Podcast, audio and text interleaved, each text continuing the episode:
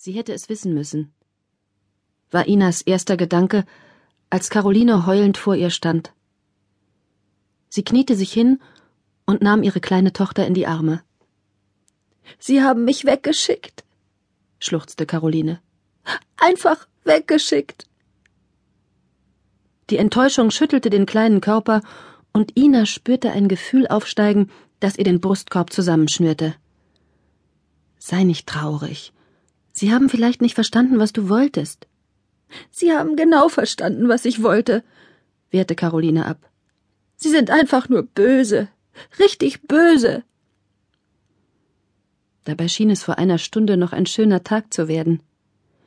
Ganz gegen ihre Gewohnheit, am Sonntag gemütlich auszuschlafen, war Caroline früh aus dem Bett geschlüpft, hatte sich ihr schönstes Sommerkleid angezogen, die langen Haare selbst gebürstet und sich anschließend in bester Laune ihrer Mutter präsentiert.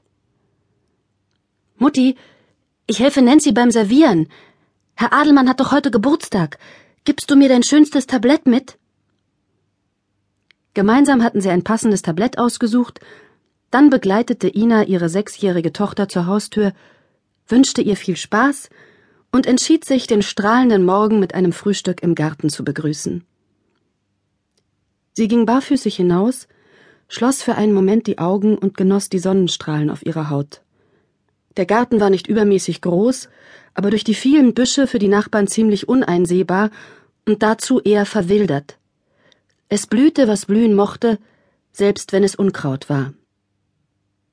Zufrieden schlug Ina die Zeitung auf und stieß gleich auf eine halbseitige Anzeige. Schau an, dachte sie, während sie die Glückwünsche zum Geburtstag des ehemaligen Großindustriellen Anno Adelmann las. Die Töchter haben sich selbst ein Denkmal gesetzt. Die Doktor, Doktor der Ehemänner waren fetter gedruckt als der Name der Hauptperson, des Geburtstagskindes. Nancy wird darüber lachen, dachte Ina, während sie herzhaft in ihr Croissant biss, und der alte Herr vermutlich auch. In Anno Adelmanns alter Villa am See war zu diesem Zeitpunkt bereits der Streit der Töchter darüber entfacht, wer die aufwendige Anzeige zum 85. Geburtstag ihres Vaters zu bezahlen habe. Keiner hat etwas von einer halben Seite gesagt, beschwerte sich Thekla, die älteste der vier Schwestern. Ihr seid ja nicht bei Trost. Renate, selbst mit vier Kindern gesegnet, schenkte sich Kaffee nach.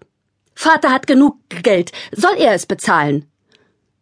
Wieder schwiegen alle, denn so recht war natürlich keine dafür, dass er ausgeben sollte, was ihnen später zustand. Trotzdem, wandte Bernadette mit 45 Jahren die Jüngste ein, das können wir nicht machen.